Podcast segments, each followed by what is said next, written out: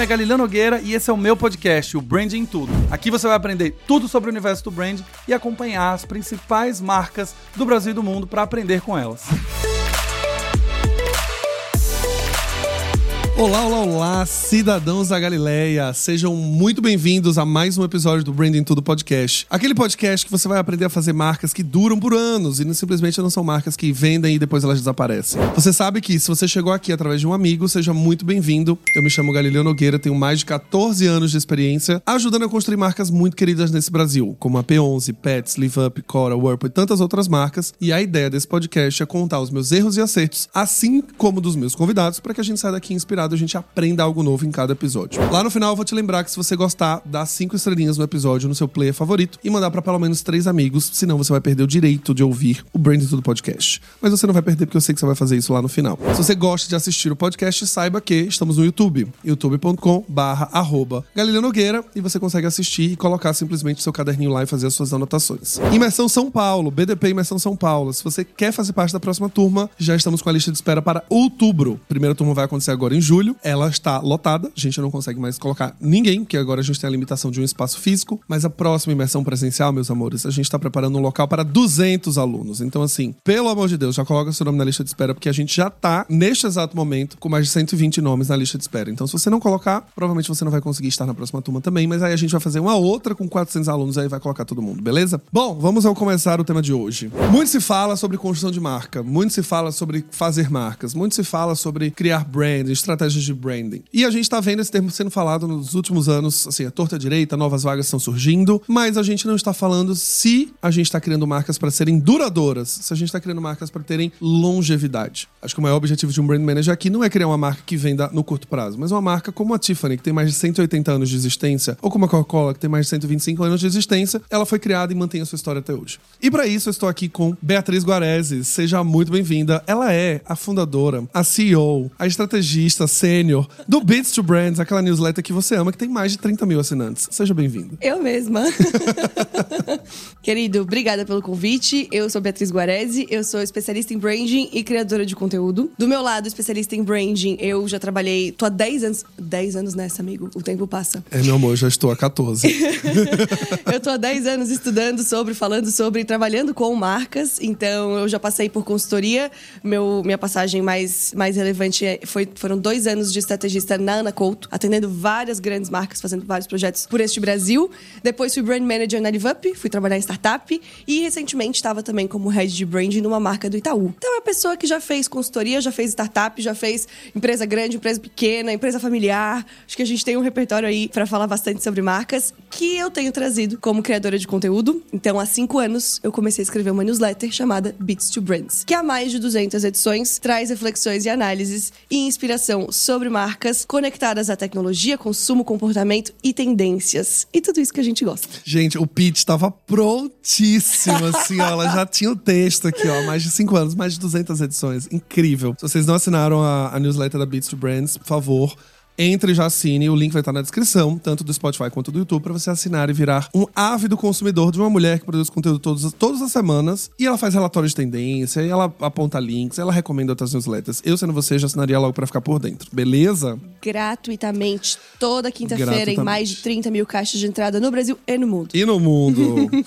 Bom, a gente tá falando sobre, então, construção de marcas. E yes. a gente sabe que existe um fascínio por construção de marcas. As pessoas adoram, né? O Branding do Podcast é um podcast que fala sobre assuntos, as pessoas amam. E a gente ouviu durante muitos anos que o objetivo era criar uma love brand, do qual a senhorita já falou sobre isso no RD Summit 2022. Love brands, marcas mais amadas. Eu acho que de 10 reuniões que eu faço, 9 ou 8 pedem pra. Não, no final eu quero ser uma love brand. E todo mundo quer ser uma love brand. Mas, quando a gente chega no status de love brand, o que, é que vem depois? E aí eu queria ouvir de você o seguinte. Será que a gente tá vendo hoje um cenário de marcas que estão sendo criadas para, de fato, serem marcas duradouras, marcas que são memoráveis, marcas que são longevas, ou a gente tá vendo pessoas só criando marcas com o objetivo de aparecerem nos rankings como marcas mais valiosas, mas no final das contas ela é uma marca que é perene, ela pode acabar a qualquer momento. Como que você tá enxergando isso? Perfeito. Querido, eu tenho uma visão e você me conhece um pouco, você sabe, mas para quem não me conhece assim, eu gosto muito de olhar para branding, olhar para marcas dentro do contexto. Nunca isoladinhas lá no laboratório ou na consultoria ou no framework em que elas são construídas. E estudei durante um tempo essa questão do sentimento, de marcas como capazes de despertar sentimentos nas pessoas e o sentimento, por sua vez, como o grande motivador daquilo que a gente compra, daquilo que a gente escolhe, daquilo que a gente prefere, daquilo que a gente dá like, etc. Então,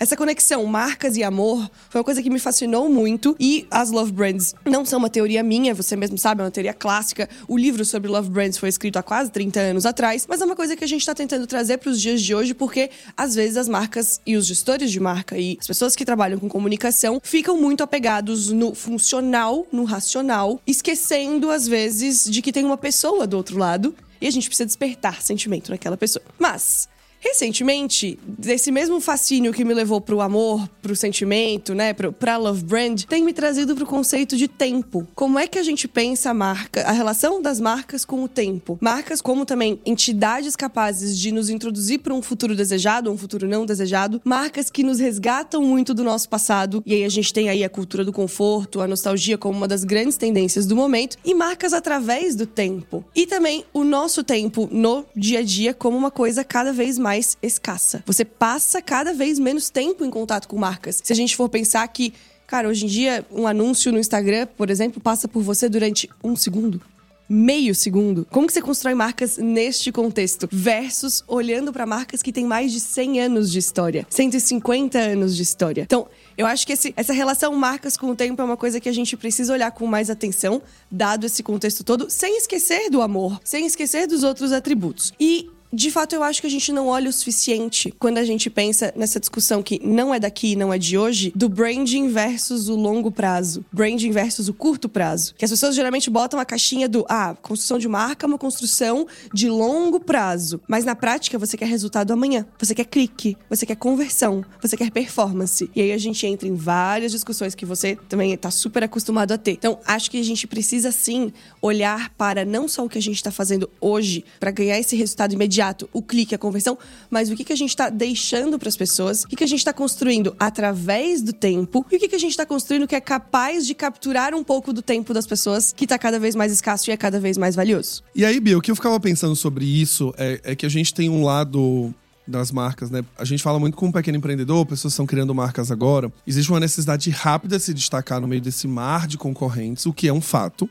Né? No INPI, ano passado, a gente recebeu o Brasil recebeu mais de 300 mil pedidos de registro de marca. Então, se a gente pega 10% desses registros e considera que é uma marca nova, porque o NPI você pode registrar uma marca para o futuro, que ainda não existe e tal. A gente está falando de 30 mil marcas. É muita marca. E as pessoas querem construir rápido para poder se destacar logo. E aí a gente tem as redes, que é isso, né? O anúncio tem um segundo, cinco segundos, sete segundos, e é difícil construir marca. Mas eu acredito que aqui a gente tem uma discussão que você trouxe, que é justamente esse amor que é colocado. Que na minha cabeça, ele também vem uma questão chamada significado. A gente está criando marcas para venderem mais rápido e etc. Ou a gente está criando marcas com significado? Esse é o ponto. E eu tô lendo O Herói Fora da Lei depois de muitos anos, que é um livro clássico, né, para quem trabalha com branding. Eu, tipo assim, era muito resistente porque eu não gostava de arquétipos. Acho que eles foram muito banalizados. Mas olhando agora pro livro, eu falo, não, quem lê o livro de fato entende o que é um arquétipo e não dá para banalizar. E ele fala justamente sobre isso. Ele fala o seguinte: que no mundo em que tudo é facilmente copiável, ou seja, se a inovação vem no produto, em meses ela vai ser copiada. Ah, eu fiz um produto que ele não usa água, o próximo concorrente vai também não usar água. Em pouquíssimo tempo. Quando a gente fala de inovação em comunicação, se você trouxe um personagem, um influenciador, facilmente você traz alguém, um influenciador para sua campanha no mês seguinte, a depender do contrato. Mas existe uma coisa que não dá para copiar, que é o significado das marcas na mente das pessoas. E como que você vê? Porque se, se o significado no final ele não é copiável, e eu ficava, fiquei pensando muito sobre isso, assim, essa é a 15 página do livro, e eu já tava, meu Deus, fritando.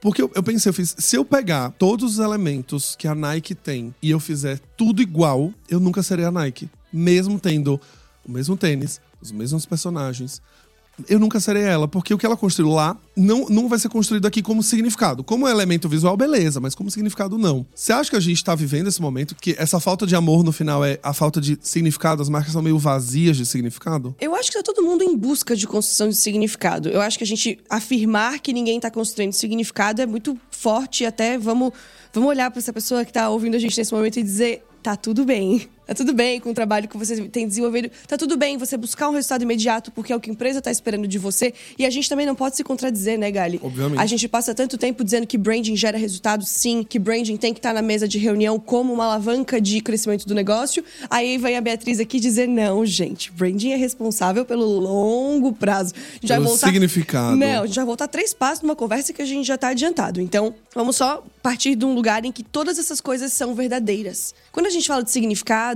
e aí o que eu tenho descoberto também estudando essa relação das marcas com o tempo, eu acho que existe clareza de significado e reforço de significado. E o que eu acho que a gente às vezes cai nas armadilhas é se apegar muito a um ou se apegar muito ao outro, esquecendo que a durabilidade da nossa marca, a longevidade da nossa marca vem do equilíbrio entre os dois. O que eu quero dizer? Com clareza de significado, é exatamente isso. Às vezes vai vir através de um arquétipo, às vezes é o meu posicionamento de marca, às vezes é uma cor, é um elemento. Mas assim, o que, que eu tenho de elementos ali à minha disposição que expressam da melhor forma possível quem é aquela marca? E como que eu tô sempre garantindo a consistência disso em todos os pontos de contato, em tudo que eu faço. Para construir o significado. Exatamente. Para que todo mundo que olhe para aquilo que a sua marca fez tenha, de novo, clareza do que aquilo significa. Isso a gente constrói através de um bom trabalho de estratégia e um bom trabalho de assets visuais e verbais e como que a gente expressa isso. Mas se eu fico só na clareza de significado, eu viro paisagem. Porque de repente você já viu, ah, isso aqui é dessa cor, ah, isso aqui é essa palavra, isso aqui é não sei o quê. Ah, e de novo, nesse, nesse momento em que a gente está vivendo, que a disputa por atenção é tão acirrada, você não pode correr o risco de, de virar paisagem no sentido de, ah, já vi essa marca antes, já vi essa marca antes. As peças todas iguais, os produtos sempre iguais, sempre a mesma mensagem, do mesmo jeito. Então, preciso ter clareza de significado e consistência, mas eu preciso ter a capacidade de reforçar esse significado de uma maneira interessante para aquelas pessoas e conectada ao contexto que a gente está inserido enquanto sociedade, enquanto pessoas e enquanto consumo. Só que aqui a gente corre o risco de cair em outra armadilha, que são essas marcas que estão sempre querendo se reforçar sem ter clareza do seu significado. E aí eu tenho, por outro lado, aquelas marcas de arroz de festa, assim. Ela não pode tudo. ver a tendência que quer surfar. Não pode ver um influenciador que tá patrocinando. Não pode ver um canal que tá lá fazendo dancinha. Não pode não sei o quê. Mas nem tudo é para toda a marca. Então, voltando. Clareza de significado e reforço de significado. E o equilíbrio entre essas duas coisas. Porque daí eu tenho uma marca forte e consistente o suficiente para estar sempre imprimindo o mesmo arquétipo, o mesmo Posicionamento. posicionamento, o mesmo valor na cabeça das pessoas, mas eu tenho qualidade na impressão desse significado. Eu tô no lugar certo, no contexto certo, no timing certo. Eu tô falando com as pessoas de um jeito que elas vão parar para prestar atenção e não só fazendo, embarcando, né, no, no primeiro trem de tendência que aparece pela frente. Não, e a consistência do tempo também. Porque aqui é onde entra, acho que, que a grande sacada de construção de marca, quando a gente fala de consistência, quando a gente fala de repetição, que são elementos técnicos que a gente sabe que precisam acontecer, mas o ponto é o quanto essa marca se sustenta em 3, 4 anos comunicando. Exatamente. Porque quando ela, quando ela surge, né, e eu, eu gosto de olhar algumas marcas assim, quando eu vejo o Skoll, por exemplo, é uma marca que tem força de comunicação, tem dinheiro pra comunicação, tem um monte de coisa. Só que quando a gente olha pro significado da marca hoje, ele se perde um pouco. A gente não olha mais nem ela como jovem, mas também ela não é cringe, mas ela também não defende uma causa, mas ela também não. Ela também defende, né? No carnaval ela entra ali num pedaço. Na época da semana da, do Pride ali ela também tá. Quando você vai ver as comunicações, ela era divertida, aí depois ela ficou um pouco militante. Então, quando você olha hoje, você fala assim: no balaio todo, o que, que a Skol é hoje, agora? Ela tá como marca mais valiosa, ela é forte, ela tá sempre em comunicação. Mas quando a gente vai olhar o significado, ela se perdeu ao longo dos anos. E quando a gente vai olhar para marcas que estão agora em evidência, falando do mercado cervejeiro, a gente olha pra Brahma. A Brahma foi uma marca que ganhou uma visibilidade nesses últimos anos para construção de significado. É a marca do futebol, é a marca da- do sertanejo, é a marca que tá presente nos festivais, é a marca que tem momentos ali de premium em algum momento, mas ela também tem o momento da galera, mas tem um perfil bem desenhado e comunica isso ao longo de muitos anos. Exatamente. Você falando em cerveja, eu tô nessa pira, né, de marcas através, através do tempo e você me conhece. Quando eu entro numa coisa, tudo em volta começa a reforçar essa, reforçar essa, essa teoria na minha cabeça. Eu estive ano passado em Amsterdã, numa viagem em família, e a gente foi, obviamente, no Museu da Heineken. E, óbvio, toda a experiência, etc. Mas aquilo me trouxe muito evidentemente, esse que eu tô tentando te explicar explicar para as pessoas que estão nos ouvindo, que é. Cara, eu olhava para aquilo assim, anúncios antigos, anúncios centenários, assim. Agora vai me fugir quantos anos tem a Heineken, mas a gente vai lá na fábrica, você vê assim, as coisas têm muita história. E tem elementos que estão ali sempre presentes. Acho que a receita da cerveja, inclusive, é uma das coisas que é centenária. A fórmula, a consistência de produto e de qualidade, mas a consistência também de comunicação. A estrela vermelha, a garrafa verde. Você vê garrafas verdes super antigas. Pensando, cara, existe uma garrafa verde agora no supermercado mais próximo da minha casa, no iFood, no Zé Delivery, não sei o quê. Tipo, essa longevidade ao mesmo tempo em que a Heineken é uma marca que hoje em dia fala com gamers, que hoje em dia, que quando que saiu um pouco dessa coisa do que ela abraça o futebol sem ser sexista de nenhuma forma, uhum. que ela fala dos encontros entre os amigos, que sabe que ela se posiciona num momento como, como, por exemplo a pandemia, fez uma das campanhas mais lindas, inclusive do início de pandemia, uma campanha do de fique em casa. Então é isso, assim, uhum. você pega uma marca que tem um significado, um produto, uma consistência dos seus elementos e da sua qualidade, mas que ao mesmo tempo tá sempre ali, sabe, entendendo o contexto, entendendo o consumidor, entendendo o tempo em que a gente vive e sempre se mostrando cada vez mais relevante. Perfeito, perfeito, perfeito. E isso também me leva a mais um capítulo do livro que eu estou lendo, que eu assim, sou muito. Eu também, né? Eu passava 80% esperando alguém falar desse livro e 20% esperando que mais pessoas falassem sobre esse livro também. pra eu poder falar desse pra livro. Pra eu poder falar desse livro. É, que isso me chamou muita atenção, né? Quando eu tinha um ranço dos arquétipos, porque as pessoas Sim. colocaram ele. O arquétipo virou uma ferramenta. E a ferramenta virou uma pasteurização. Aí virou um carrossel no Instagram virou... de você precisa ter isso para a sua marca ter sucesso. Não é sei isso. Quê. Receita do bolo. Ai, então, é, o sábio faz isso. Então, faça isso que você será sábio. Uhum. E ponto. E agora, entendendo mais em profundidade, e a minha sequência de leitura é: o Herói Fora da Lei, que são duas mulheres que ressignificaram os arquétipos de Carl Jung, uhum. que não, elas não criaram o arquétipo, elas pegaram ali e trouxeram para publicidade. Isso. E Jung não criou o arquétipo para marca. É, exato. Também é importante falar isso. O Jung criou o arquétipo para a população geral. Quem fez isso foram as duas meninas Perfeito. que transformaram no Herói Fora da Lei. E uma sequência ali depois do Jung para entender o comportamento em si.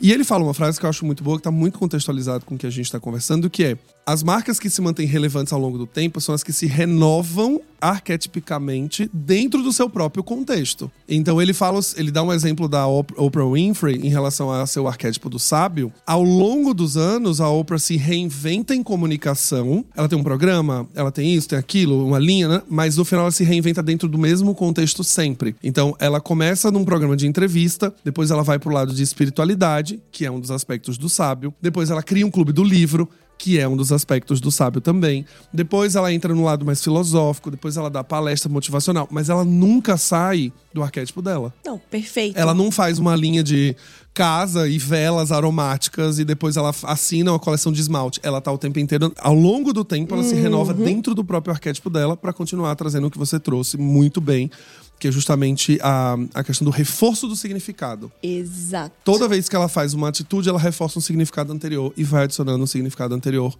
dentro do seu próprio arquétipo sem mudar muito. Exato. E aqui é um momento assim que acho que vale a gente parar, porque agora a gente tá falando, ah, falamos de Skoll, de Brahma, de Heineken, falamos da Oprah, e pode ser aquele momento que a gente não gosta, então por isso que eu tô até fazendo isso, de ah, as pessoas falam de branding, só falam de marca grande, marca centenária, marca consolidada. Mas a gente está falando aqui de coisas que é tão simples quanto nem todo hype é um hype para você. Você precisa ter clareza do que, que expressa da melhor forma o significado da sua marca, qual que é o significado por trás da sua marca, o que, que é aquilo que você quer reforçar. E essas são todas coisas que a gente está exemplificando aqui, mas que eu espero, né, uma vez que a gente falar sobre isso e elaborar isso cada vez mais, eu, eu pretendo elaborar isso cada vez mais, que as pessoas tenham. É tão simples quanto qual que é o meu significado, quais são as melhores maneiras de eu reforçar este significado dentro de um contexto. Ao longo do tempo. Ao longo do tempo. E isso todo mundo pode fazer, toda marca deve fazer. É, isso é um, um ponto que eu acho legal trazer para essa realidade de quem escuta, de marcas pequenas ou marcas médias Porque também tem um outro ponto. Quando a gente fala sobre marcas memoráveis, obrigatoriamente estamos falando de marcas que têm anos de existência. E a gente está falando sempre de recurso de olhar para trás, né? A longevidade ela vem de nostalgia, ela vem de continuar reforçando coisas do passado, mas aí, eu me colocando no lugar do cidadão da Galileia que tá ouvindo e fala: e eu que tô criando uma marca hoje? Então, como eu faço para ser essa marca lá no futuro que vai olhar para trás? Porque hoje eu não tenho histórico. Minha marca acabou de nascer. Eu não posso usar da nostalgia necessariamente sobre mim mesmo, porque minha marca não tem história. Eu posso usar a nostalgia de um personagem, eu posso remeter uma década dentro do meu produto, mas eu, como marca, não tenho história, diferente da Heineken, que a gente vê a embalagem lá de mil anos. Como que a gente faz isso? Eu acho que se eu fosse visualizar assim um planejamento olhando para frente, quase um, um, desenho assim, né? Você tem Q1, Q2, Q3, Q4, ou seja, a partir do ponto que você está começando agora. Eu tentaria visualizar duas camadas. Uma camada quase, como a gente fala, uma camada muito perene, sabe? Uma linha quase reta, de novo. Quais são os elementos-chave que vão transmitir o significado que eu quero que a minha marca transmita? Não precisa de 10, 3 não te dá trabalho que não. Não te dá trabalho que não, não precisa. Não, e três tá ótimo, né? Dez é demais. Três. Quais são os grandes elementos de consistência e de expressão do valor da minha marca? Tô aqui com um homem vestido de laranja da cabeça aos pés que não me deixa mentir. No estúdio laranja com a televisão laranja. Exato. Então, assim, eu olharia para isso, para uma linha que perpassa todos os seus quarters, né? Aqueles elementos ali. E aí, a cada quarter, eu pensaria quais são ações, canais iniciativas de reforço deste significado que eu posso fazer de forma interessante para as pessoas. Então, para mim sempre cai no encontro assim da consistência com a novidade, com a inovação, com a capacidade de surpreender. Então é você onde você é extremamente consistente e onde você acha que consegue gerar um elemento surpresa interessante o suficiente para que as pessoas prestem atenção na sua marca. E isso é olhando para o futuro, porque daí você está fazendo isso durante um ano, no ano seguinte você vai ter todos esses aprendizados. Não, beleza, isso funcionou, isso não funcionou, etc. Você planeja o próximo ano e assim vai. Mas tendo clareza dos elementos onde você quer construir consistência, com o resto você pode ir brincando um pouco mais livremente. Você não precisa pegar uma cor e ser aquela cor para sempre. Se a sua marca for uma marca vibrante, colorida, maravilhoso. Qual que é o seu elemento de consistência? E vai brincando com as cores. Um exemplo aqui. Mas eu acho que é isso, é tão simples quanto equilibrar o, onde você precisa ter consistência na sua construção e onde você pode explorar diferentes possibilidades, tendências, coisas que, que canais diferentes, uma peça de performance, um teste AB, etc. Tudo isso cabe, desde que exista essa clareza também da consistência e de uma base muito sólida. Porque, de novo, para mim o problema é esse. O problema é quando a pessoa faz só um ou só o outro. E a gente tem visto muitos desses exemplos. Marcas que ficam ali consistentes, consistentes, consistentes, mas você nem lembra que elas existem. Elas estão lá sendo consistentes, elas, sim. Elas não se renovam. Exato. Elas, elas são consistentes, elas seguem a cartilhinha do branding, mas elas não se renovam. Elas né? se tornam irrelevantes. Porque elas, dentro da caixinha delas, estão muito bem construídas, mas elas não conseguem se mostrar relevantes dentro do contexto para uma audiência específica.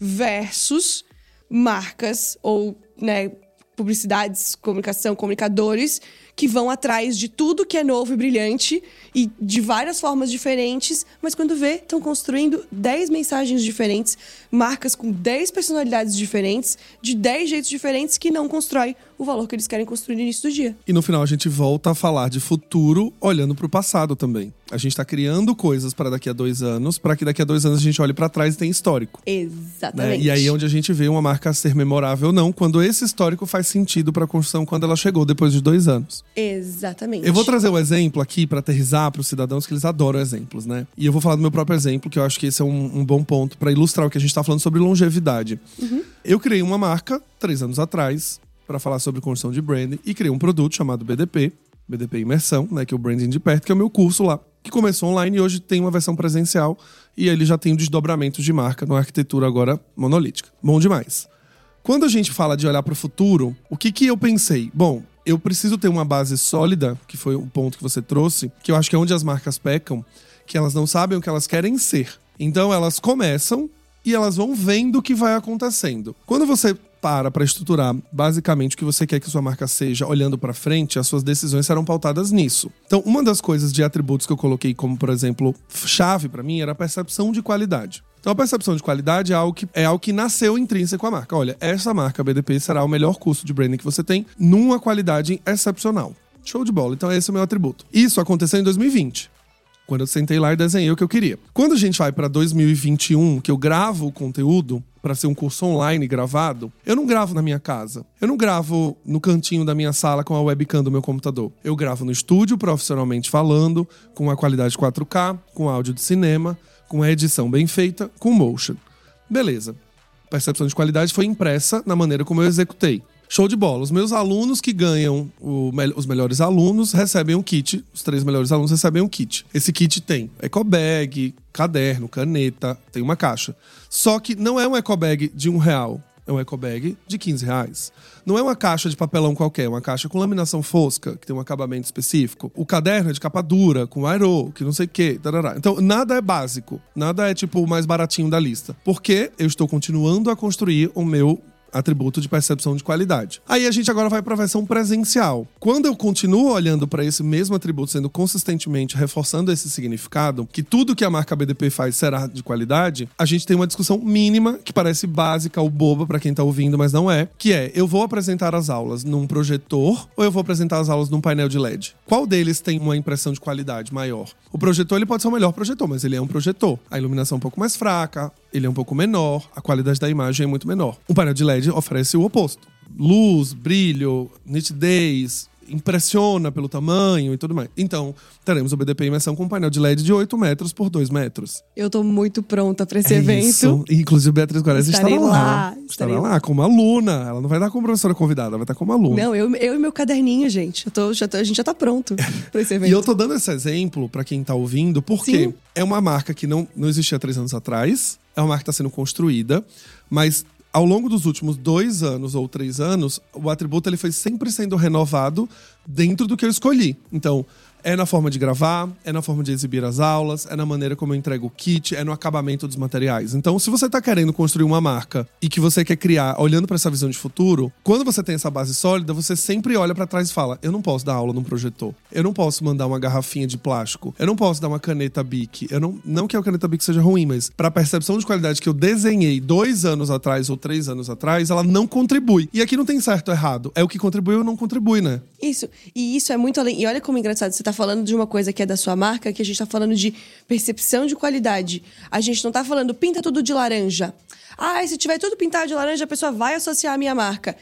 Não, é, é a clareza do significado que você quer construir. E quais são os atributos que constroem esse significado na cabeça das pessoas, para depois fazer com que aquilo transmita o valor que você quer que aquilo transmita. E aí as pessoas, no fim, compram de você, são da sua comunidade, participam das suas aulas, etc. Então, é todo um universo construído para muito além do. Ai, não, tudo que eu faço vai sempre ser laranja. Que é aquilo que eu comentei do vira Aham. paisagem. Vira paisagem. Não, imagina se eu fosse numa sala com um projetor fuleiro, mas a sala inteira tá iluminada, laranja. Uhum. As pessoas vão entrar e falar: legal, tá on branding, né? Tá na marca dele. Mas todo o resto não foi construído, porque só a cor não ia adicionar a característica que eu gostaria. O que eu sempre vou falar aqui, vou repetir pra quem tá ouvindo, é: a gente carece primeiro dessa base sólida do que, que eu gostaria que a minha marca fosse. E tá tudo bem, como a Bia falou no começo, você não ter a clareza 100% do que sua marca será daqui a cinco anos. Você pode ter clareza do que ela será daqui a um ano. Mas o importante é que você tenha um documento, que você crie um parâmetro. Pra mim, o que mais falta é parâmetro. Assim, quando eu olho algumas marcas, né? E hoje, vou dar uns exemplos aqui meio polêmicos, mas quando eu olho, por exemplo, a marca de roupas da GK. A marca de roupa da GK não conversa com quem a GK é. A marca de roupas da GK é popular, preços mais baratos, é equivalente a uma Shein brasileira, mas o GK tá sempre de Mil Mil, Moschino, Prada. Aí você fala, tá, beleza. Aí você tem uma, a Boca Rosa Beauty, que começou com a Boca Rosa intimamente ligada e hoje tem um descolamento. Boca Rosa também. Avião, jatinho, não sei o quê. E a Boca Rosa não é bem essa marca. É uma marca popular, que vende na C&A, que vende na Renner. Então, o que às vezes eu sempre sinto é... As pessoas estão mais preocupadas em... Não, vamos criar marca, faz a trend, faz a dancinha, faz isso pra se manter relevante. Mas tudo que tá sendo construído é meio desconectado. As coisas são meio elas são meio que jogadas, assim. Então, na escolha de influenciador, a mesma coisa. Às vezes eu olho, faço uma campanha e falo, cara, pensando no influenciador, se eu fosse trazer um influenciador pra falar de BDP, quem seria essa pessoa hoje? Ah, eu vou chamar o Whindersson Nunes. Mas por que o Whindersson? O que, que tem a ver? E aí eu vejo todo mundo indo pro caminho de ele tem mais seguidores, ele é alguém que alcança a mensagem, mas por que, que esse personagem foi escolhido? Eu tenho outras pessoas com alcance que talvez sejam mais próximas ao meu principal objetivo, Exato. que era a percepção de qualidade. Né? E é por isso, amigo, que eu, que eu tenho essa confiança, assim, de que não é qualquer chat GPT e qualquer inteligência artificial que vai roubar os nossos empregos. Não vai roubar ninguém, gente. Porque roubar isso que ninguém. a gente faz tem muito de aposta. Né? Pensando de novo no, no conceito de tempo, você não cria uma coisa duradoura tendo certeza absoluta hoje de que ela vai ser duradoura. É sempre uma aposta. É sempre uma construção. É muito mais fácil e né, mais financeiramente atrativo e mais simpático para você dentro da sala de reunião dizer: eu tenho certeza que esse influenciador vende.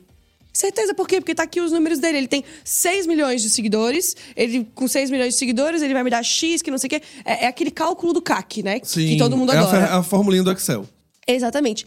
Isso é muito mais fácil, digamos assim, em muitos momentos. Mas será que isso constrói marca? Ou às vezes o que constrói marca não é um influenciador de 6 milhões, mas são aqueles X influenciadores de 100 mil, 200 mil, 300 5 mil, mil, cada vezes, um. de 8 mil. Que vão construir aquela intimidade, aquele valor que você quer que a sua marca tenha de percepção. Mas isso não vai ser fácil nem simpático de defender. Só que são as apostas que a gente faz, de novo, com a clareza do significado que a gente quer construir. Então, é por isso que a gente. que é Aquela frase assim que a gente fala muito, né? Não existe teste AB para branding. Seria maravilhoso se existisse teste AB para branding. Ah, eu tenho uma marca que ela pode ser X ou pode ser Y. Eu vou deixar. Vou ver onde as A pessoas comunidade clicam mais. escolher. Aham. Não que a gente não tenha que estar conectado à nossa audiência e ao que eles precisam, mas será que se lá atrás o Nubank tivesse feito uma pesquisa popular, você confiaria num banco roxo? E elas falariam As não. pessoas diriam sim ou não? Então, às vezes, você tem que apostar. Você tem que pensar numa coisa hoje que transmite o suficiente do significado que você quer transmitir. Mas você tem tanta confiança na qualidade e na relevância do seu produto que depois a coisa vai. Aí, aí vai criando memória. Aí vai criando. é, Significado. Significado, exatamente. A, a gente tem que sempre lembrar que a palavra construção, ela é aplicada. A gente constrói um significado. E as nossas escolhas constroem um significado. O painel de LED versus o projetor é uma construção de significado. Se eu escolho um projetor, é um significado para quem veio assistir o evento. Se alguém, se eu escolho um LED, tem um outro significado. Mas eles são intencionais. A gente pode escolher o que constrói ou não. Só que eu queria, antes da gente finalizar, porque já estamos acabando. Ai, não. Eu, Triste, podia, eu né? podia falar sobre isso pra sempre. Antes da gente finalizar, eu quero mandar um abraço carinhoso e apertado para os brand managers que estão nos ouvindo, estão so- sofrendo, porque eles estão ouvindo tudo isso que a gente está falando, estão falando, é verdade, é isso, só que o meu chefe não entende. É isso, eu queria escolher um influenciador de 2 mil seguidores que fala de um tom de voz divertido, que complementa o meu significado, mas o meu gestor não tá nem aí para esse, pra esse influenciador, porque ele sabe que no final das contas o bônus dele talvez não seja batido, porque eu coloquei um influenciador de 2 mil seguidores, que talvez no converto ele não tá muito afim de apostar junto comigo. Eu tô afim de apostar porque talvez eu queira, mas o meu chefe não. Então eu quero dar um abraço apertado a vocês, cidadãos que estão ouvindo. E eu acho que aqui tem um conselho, né? Conselho, se fosse bom, não, né? não era dado de graça, mas o papel desse podcast é esse. Um conselho é que você equilibre suas expectativas e emoções, porque em alguns momentos você vai ter que fazer essa falácia de bota o Whindersson aí então, mas tenta pelo menos colocar no meio do caminho os influenciadores que você gostaria, faz essa negociação pra na beirada você ir construindo o que você gostaria de construir como brand manager. Não vai ser fácil. Ninguém nunca disse que ia ser fácil, né? Eu não sei de onde as pessoas tiraram que construir marca é fácil. Nobody Ainda mais said. dentro do corporativo, né? Estamos falando de construir marca. As nossas marcas é show, porque a gente comanda, a gente faz. Mas dentro do corporativo não é fácil. Então, também a gente precisa entender que não adianta a gente chegar e bater numa reunião um slidezão, tipo, construção de marca é significado. E o meu chefe falar, tá, gatinho, a meta no final do mês não bateu. E aí? Então, sejam safos em alguns momentos a gente vai ter que apelar para esses resultados previamente conhecidos. Calculinho mesmo. O Whindersson tem 6 milhões de seguidores, se 10% clicar, se... ai, vai dar uma conta assim, mais ou menos, a gente fatura uns 50 mil em e-commerce. Show. Pega esse- essa conversinha de dinheirinho e fala, mas eu queria testar esse influenciador. E eu sempre acho teste a melhor palavra, porque é corporativamente aceita. Eu queria testar a Bia na newsletter dela. Será que rola das pessoas clicarem nos anúncios? Ela não tem a maior newsletter de 2 milhões de assinantes, mas será que o pessoal que clica na dela é melhor? E ela é bem mais barata que a do Whindersson. Então vamos colocar aqui só para um teste. E aí, aos pouquinhos, você testa e fala: olha, em relação ao que a gente viu aqui, a Bia ela teve o melhor custo-benefício. Ela tem uma comunidade menor, mas ela tem mais engajada. Lá, lá, lá. E aí você vai construindo lá dentro. Você tem mais algum conselho pro brand manager que está sofrendo nesse momento? Tem uma, uma coisa que eu falo, e se alguém já trabalhou comigo e está ouvindo esse podcast nesse momento, sabe que eu falo porque desde que eu fui para o mundo construir marcas no mundo corporativo, eu sempre falo isso assim, quando era brand manager em startup, quando era head de branding, tinha uma equipe, eu olhava e falava para as pessoas: escolha as suas batalhas. Porque é isso, a gente não vai ganhar todas, sempre. Esse mindset de construção de marca é uma coisa que vem amadurecendo com o tempo, vem amadurecendo a passos lentos. mais vagarosamente do que a gente gostaria. Mas nessa lógica do clareza de significado e reforço de significado, escolhe as suas batalhas. Por exemplo, ah, eu quero muito ter clareza aqui, eu quero ter muita consistência no meu tom de voz. Então você vai sim olhar para o povo de performance e dizer, gente, esse tom de voz não dá. Por quê? Porque é vendedor demais, não é varejo é... demais. Varejo demais. A gente quer ser uma marca bem humorada, então eu vou ter anúncios de performance bem humorados. Você vai olhar para a pessoa do copy e dizer, se vira, e me manda para aprovar depois. E a gente vai fazer isso junto e vai dar tudo certo. Então, de um ponto de vista de clareza de significado, quais são as batalhas que você consegue escolher no dia a dia? Ao mesmo tempo, desse ponto de vista de reforço de significado, será que você vai, não vai olhar para sua agência e vai dizer: não, gente, essa dancinha minha marca não vai fazer. Não, gente, esse canal aqui a gente não vai fazer nesse momento. Ah, mas é o que tá, não sei o quê se virem. Tragam outras possibilidades para a mesa. Vamos dar um tiro nesse quarter, mas vamos dar um tiro muito bem dado. E é isso que eu quero fazer enquanto gerente de marca, enquanto pessoa responsável por essa marca. Eu não quero fazer 10 mini coisas só porque é o que o, tá, o canal de mídia está dizendo que é o que converte. Então, assim, entre dar clareza para o que você quer para sua marca e reforçar a sua marca, eu acho que tem várias coisas que a gente faz e poderia deixar de fazer e coisas que a gente não está fazendo e poderia ir ali comprar uma ou outra briga. Não, e, e difícil a gente falar em briga, né? Porque estamos todos do mesmo lado, estamos uhum. todos construindo Tudo essas pra marcas. uma marca só para vender mas mais no final. trazer essas pessoas para junto, vamos se desafiar. Ah, Bia, mas putz, esse copy aqui é o que mais converteu no mês passado. Ótimo, mantém, mas vamos testar um outro diferente. Coloca cinco reais esse Isso, anúncio aqui, só vamos, pra gente ver. Vamos fazer o seguinte: vamos manter o seu call to action, vamos manter a sua oferta, mas deixa eu mexer um pouquinho no copy, vamos ver o que acontece. Então, é isso, assim, mas isso você, de novo, só consegue se você entende aquilo que você está disposto de verdade a reforçar, e aí não são 15 coisas. Reforça três coisas. Tá ótimo, tá de bom tamanho e quais são as ondas, os momentos, as tendências que você realmente quer surfar porque são relevantes o suficiente para sua marca e para o seu consumidor. E temos o último conselho do meu lado, que se você quer ignorar tudo isso que a gente falou, você tem um outro caminho que é criar sua própria marca, gatinho. Que aí você vai se realizar horrores. Assim. Aí você é o embaixador do cria sua própria Gente, marca. Gente, mas né? é, porque assim, no final, quando eu resolvi fazer todo, todo esse movimento de carreira, ele sempre foi motivado pela mesma coisa, que é eu quero desenhar uma marca do jeito que eu gostaria que ela fosse aliado à teoria que eu estudo. Era só, era só o meu sonho. Eu tinha, eu tinha um livro, uma vontade e um sonho. uma blusa é, laranja. Uma blusa laranja, uma vontade e um cartão de crédito. Era só isso que eu queria. Eu queria poder chegar e ter essa discussão. Não, eu vou colocar um painel de LED porque é isto que constrói para a percepção uhum. de qualidade que eu gostaria para minha marca. Se os meus chefes me ouvissem e levassem a sério, digamos assim, essa discussão, meu mundo seria outro. Eu poderia estar no corporativo até hoje. Mas eu, o que eu me via dentro das empresas era eu estava brigando para convencer que a percepção de qualidade de um painel de LED era infinitamente superior e valia a pena do que um projetor. E aí existia uma planilha de custos entre que o projetor era 5 mil, o painel de LED era 20 mil, e a pessoa falando, não vou pagar. E fim. E mesmo que isso comprometa a construção de longo prazo, mesmo que comprometa o significado da marca, mesmo que tudo isso que a gente está falando aqui nesse episódio fosse comprometido, existia uma outra discussão que é, mas a gente não vai fazer. Então, eu sou embaixador do Cria Minha Própria Marca, ou a sua própria marca, porque a gente tira essa camada e fala: pronto. Agora eu vou fazer o painel de LED sim. E o, e o Hugo, que tá organizando junto comigo, me deu um chilique, que ele falou: Você sabe quanto custa um painel de LED? Eu falei: Sei. Eu sei quanto custa um painel um de LED. Um beijo, Hugo. Um beijo, Hugo. E eu sei o quanto isso vai ser bom para a próxima turma. Perfeito. E que vai ser bom para a turma 26. Que isso vai ser construído desde a turma 1. Então, assim, desde o do começo, é mais uma casinha que você anda. E essas casinhas de construção, elas não tem como voltar atrás. Então, Se a gente voltar atrás, a gente se perde no caminho, que é a falta de consistência, É, né? Mas é uma aposta que você faz, de novo, com base no seu feeling, no seu conhecimento sobre a sua marca, no seu conhecimento sobre a sua audiência. É o tipo de coisa que um chat GPT Não vai, fará, vai olhar e vai dizer, não, tá aqui o custo mais otimizado para a produção do seu evento. Mas esses detalhes, isso que vai de fato encantar as pessoas, aí a gente volta lá pro começo desse papo. Marcas despertam emoção. Fato é o que a gente tá ali para fazer.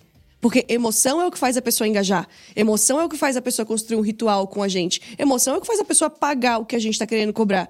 Mas esse é o feeling que só uma pessoa atenta a outras pessoas e atenta ao significado que ela quer construir é capaz de realizar. Mas, Bia, é simples. É, si- é assim.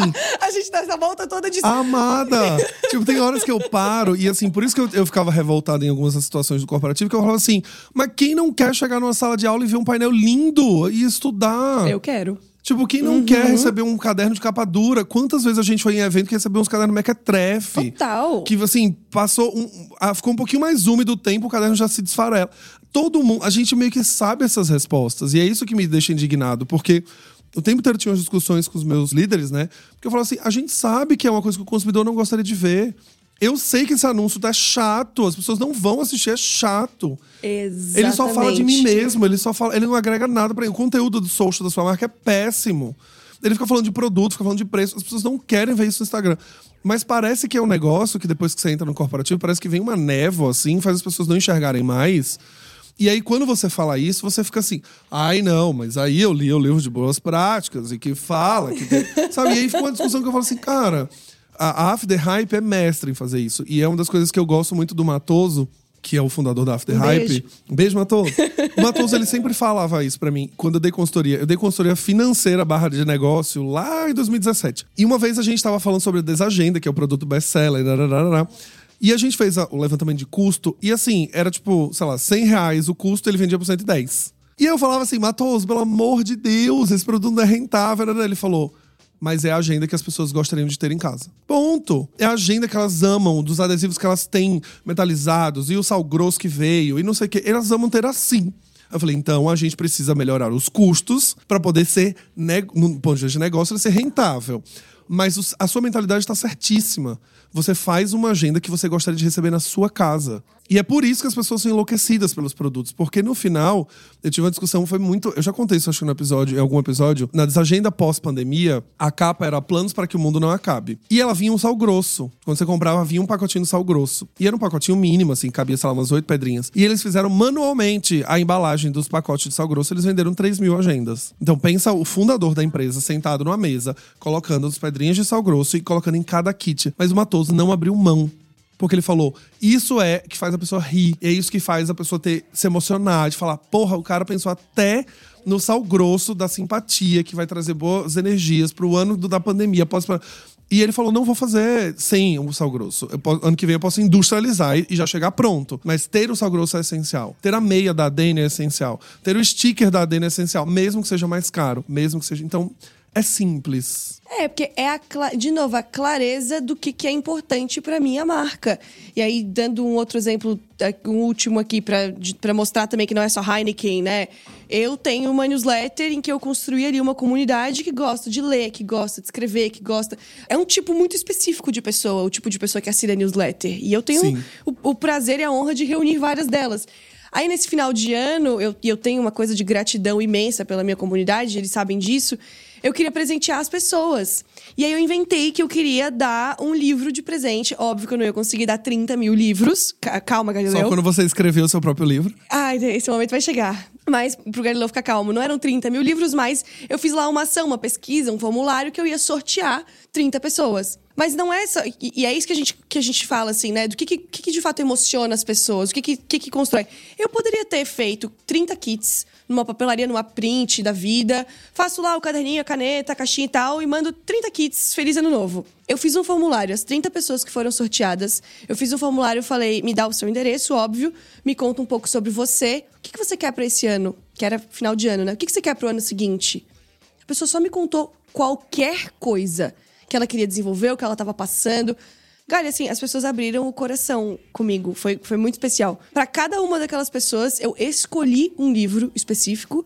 Em cada um daqueles livros, eu escrevi uma dedicatória para aquela lembro. pessoa. Foram madrugadas, porque eu estava trabalhando no corporativo ainda, neste momento da minha vida, e organizando um casamento, e organizando a festa de aniversário, uma despedida de solteira, tudo na mesma semana. Aquela semana foi um caos. Eu fui, eu tava nesses momentos caóticos.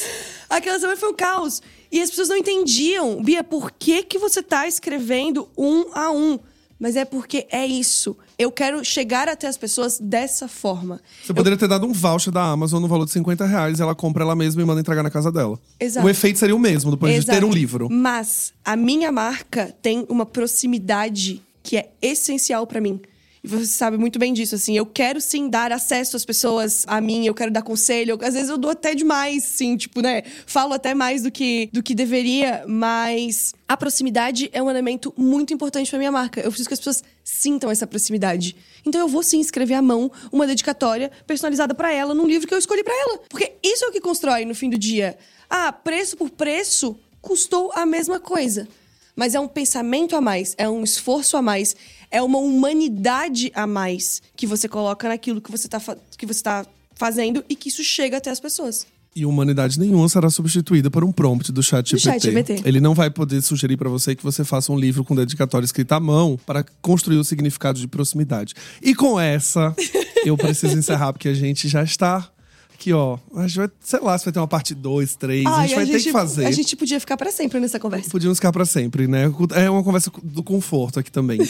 Bia, muito obrigado pela sua presença aqui no Branding Tudo Podcast. Há anos estamos tentando organizar essa, esse encontro de pessoas que amam falar sobre marca. E eu quero dizer pra você que eu tô muito honrado pela sua generosidade em compartilhar bastante do seu pensamento, da sua forma de fazer. Acho que os, os ouvintes e os cidadãos com certeza tiveram um episódio de ouro. Ai, que bom. E que eles vão poder anotar e, e- e sair daqui com muitos aprendizados. Essa aula poderia ser facilmente cobrada, ela poderia ser facilmente, mas ela foi simplesmente uma generosidade de compartilhar isso aqui gratuitamente. Então, muito obrigado. Imagina, obrigada a você. É o mínimo que eu faço pra retribuir tudo que você já me ajudou, tudo que você já me aconselhou. O Galileu é realmente a pessoa do tenha sua própria marca, cobre mais por, por, por isso aqui, faça mais desse jeito. E ele é essa pessoa pra mim, né?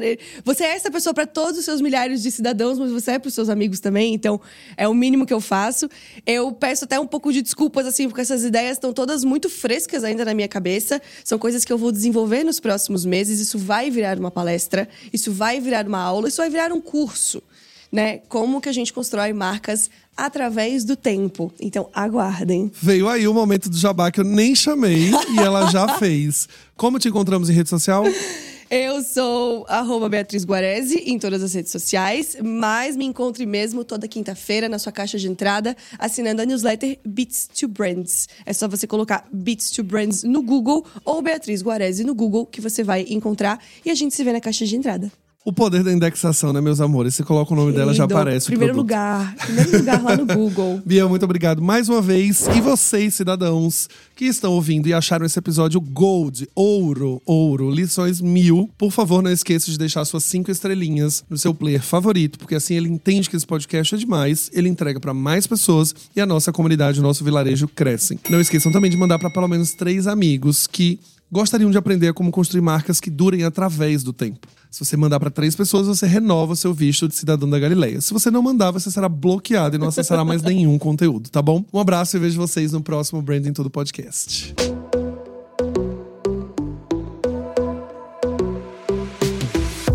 E esse foi mais um episódio do Branding Tudo, o seu podcast de branding. Não esqueça de me seguir nas redes sociais, arroba Galileu Nogueira, para ficar por dentro de tudo que acontece no mundo do branding.